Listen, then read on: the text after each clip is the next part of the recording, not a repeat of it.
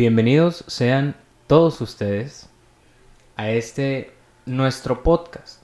¿Por qué es nuestro? No suyo. Aperon. Una vez más en esta su sección favorita porque nosotros determinamos qué les gusta a ustedes, no ustedes mismos. Ahora, en esta ocasión un poco apresurada, Mm, me encuentro con el bro, como ya pudieron escuchar en su mmm de placer. ¿Cómo estás, bro? Hola, bro. Hola. ¿Escucha? Estoy bien. ¿Tú cómo estás, bro? Estoy bien también. Me, me siento un poco animado, como Mm. contento, pero desconozco el por qué. Así Mm, que... ¿Por qué? Mmm, desconozco. Ok. si tuviera la oportunidad de preguntarle a esta personita especial que nos está escuchando, también le preguntaría cómo estás. Te Mm. pregunto, ¿cómo estás? ¿A mí? No, a la personita especial que nos Ah, está escuchando. mm, ok. Es que yo también te escucho. Mm, Y me escucho a mí mismo. entonces nos escuchas. Sí. Yo también nos escucho. Mm, interesante. Pero en este momento no me refiero a estas dos personitas especiales que le estamos hablando a la personita especial. Mm, ok. Pero esperemos que estén bien. Claro. Y si no, pues hacer la vida. Ni modo. No siempre estás bien. En esta ocasión, En este episodio.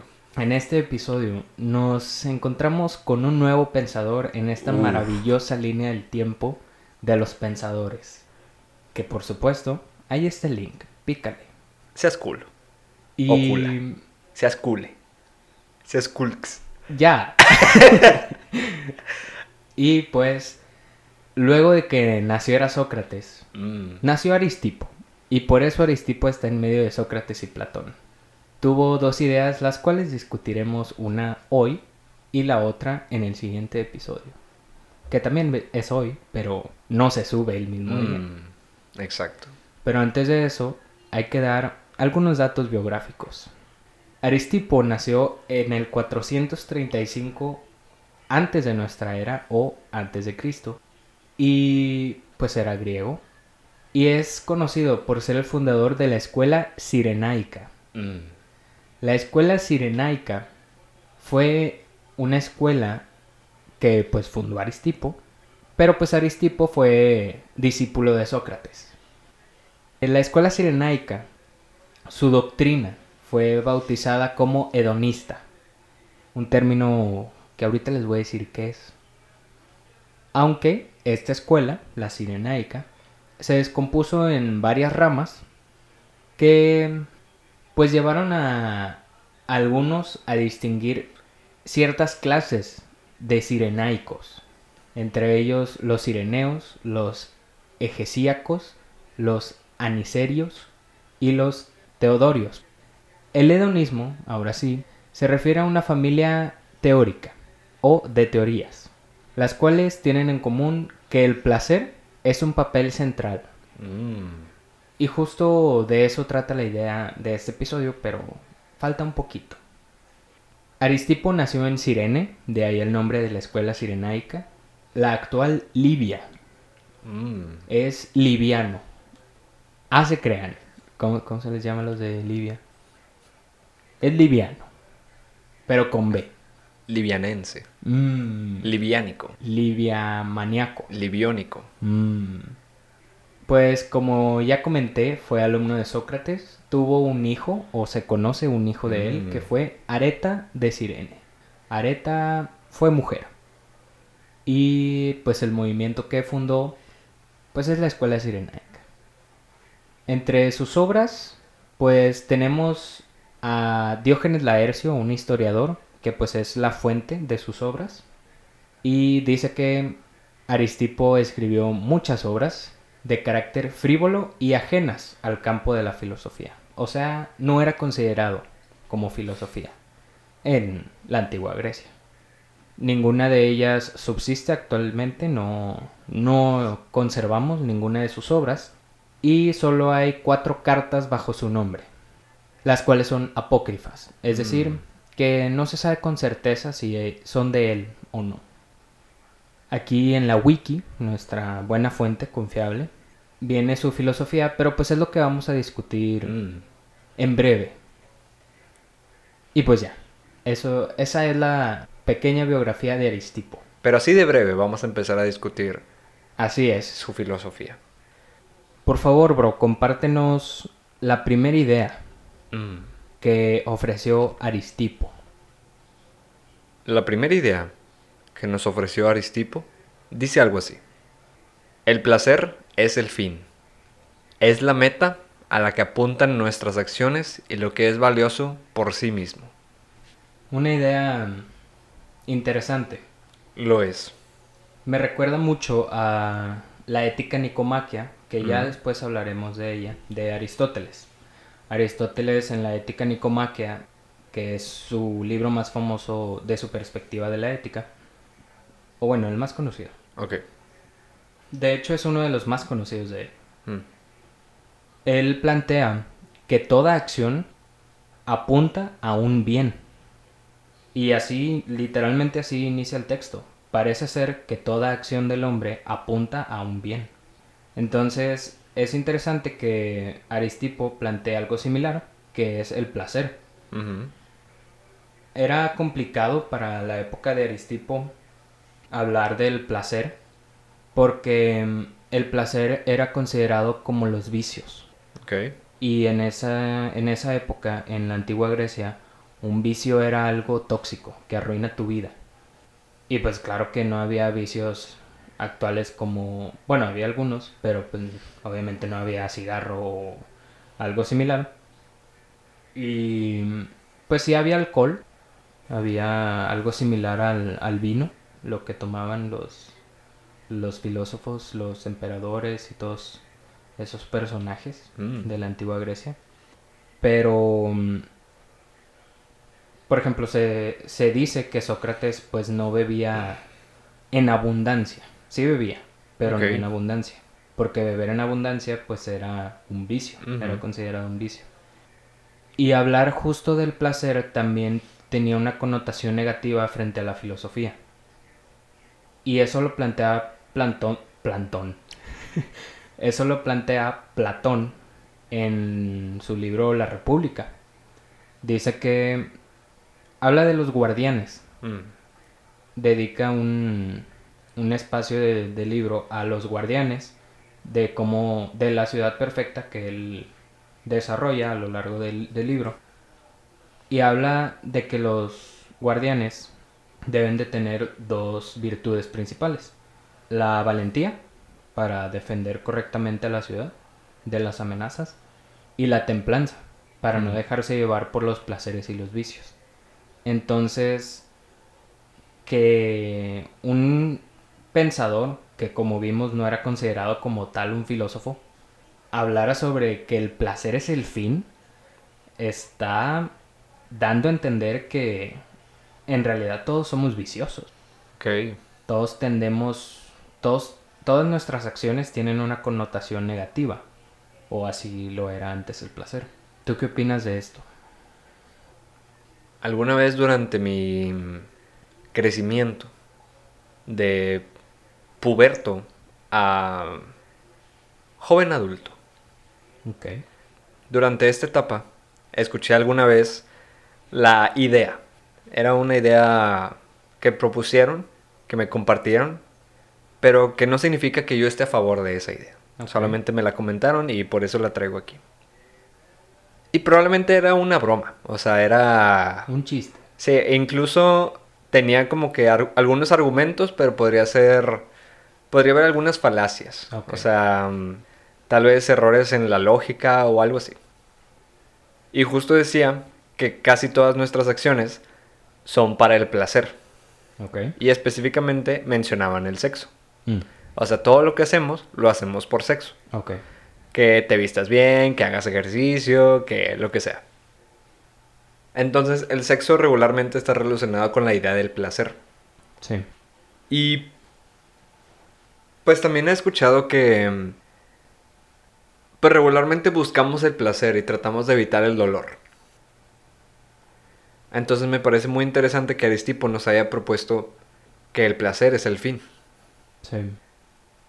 Algo que me parece también interesante de la idea de Aristipo es que dice, y lo que es valioso por sí mismo. O sea, no solo es a lo que apuntan todas nuestras acciones, Sí. No es solo lo que, por lo que hacemos lo que hacemos, sino que el placer en sí es valioso. ¿Y crees que lo es? Pues mira, yo considero que el placer es algo que hasta cierto punto puede ser difícil de conseguir. Ok. Porque, pues, el sexo es un ejemplo de lo que produce placer, pero ¿qué produce placer a nuestra mente? O sea, hay gente que pues le, le produce placer escuchar cierta, cierto tipo de música o cierta canción en específico. O hay gente que le gusta mucho y le causa placer leer un buen libro, que ellos consideran un buen libro. Sí, o un café. Sí, también. O un cereal.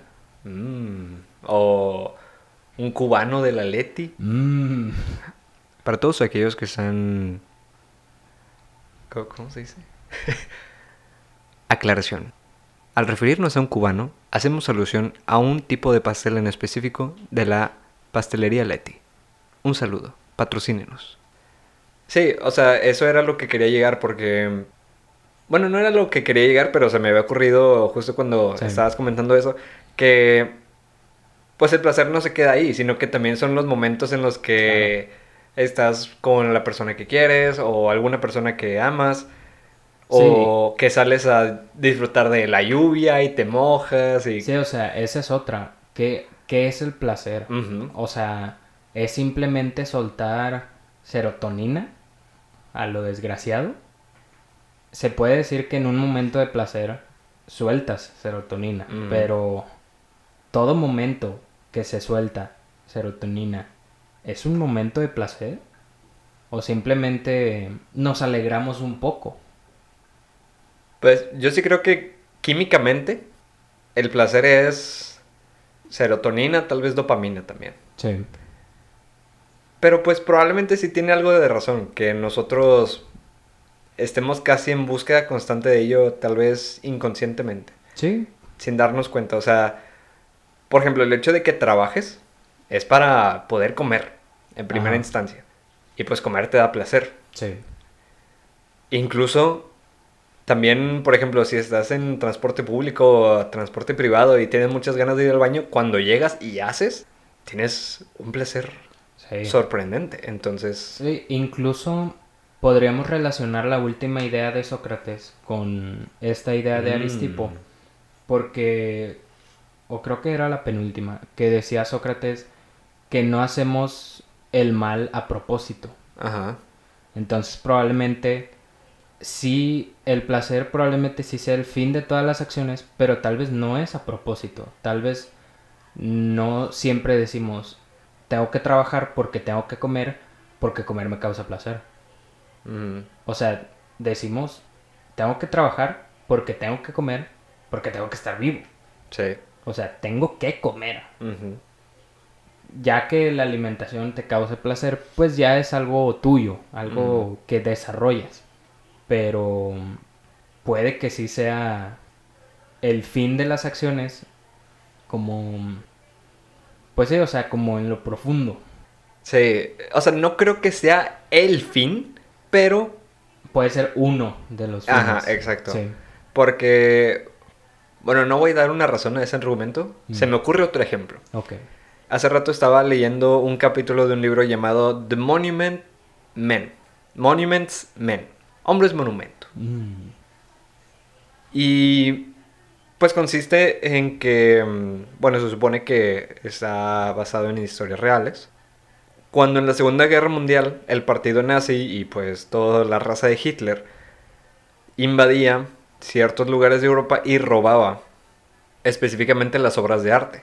Esculturas, pinturas, em, todo lo relaciona- relacionado a ello. Entonces los hombres monumentos se encargaban de ir, buscarlos y conservarlos, proteger esas obras y pues hubo algunas que sí se recuperaron, otras que no y así. Pero este capítulo en específico habló sobre, sobre el último legado. Bueno, no el último legado, sino el legado que escribió Hitler. Ok. O sea, era una carta que decía, le he fallado a mi nación, Sí. haz de cuenta. Y lamento eso. Yo sé que la muerte es lo que sigue. Y prefiero morir que ser capturado por el enemigo. Algo así. Quiero que todas las obras que yo tengo, recordar que Hitler estudió o quería estudiar Pintura. pintura antes Y no lo aceptaron. y no lo habían aceptado. Entonces, me hizo pensar como que sí es cierto, o sea, este cuate quería estudiar arte o por lo menos le llamaba la atención esa parte y es curioso como él veía mm, casi como un patrimonio de una nación el arte que ellos Sí. tenían.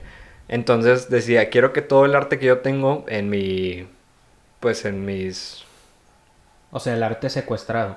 ajá, Ok. Sí, todas las obras que yo tengo, que las pongan en un museo, porque ese fue mi primer objetivo. O sea, ese fue uno de mis objetivos, como que tener un museo específico Sí. con todas las obras que hemos obtenido. Y pues quizás eso le causaba placer. Podría ser. Sí, además de pues todo lo relacionado con la raza aria y todo eso. Sí. Pero pues me pareció muy interesante que ese ya es un aspecto más intrínseco, un poco más de su gusto Claro. De su pasión, tal vez. Entonces, pues, tal vez sea un fin en sí mismo. Puede ser. Gracias por escuchar. Si tienen algún comentario, pues nos pueden decir en nuestras cuentas de Instagram. Ahí, ahí las tienen en la descripción del podcast. No las vamos a decir. Así que vayan y búsquenlas si tienen algo que decir. Nos vemos. No es cierto. Nos escuchamos en el Nos próximo- escuchan. Nos escuchan. No, No. porque nosotros también nos escuchamos. Mm, Nos escuchamos. Nos escuchamos en el próximo episodio. Sobres. Bye.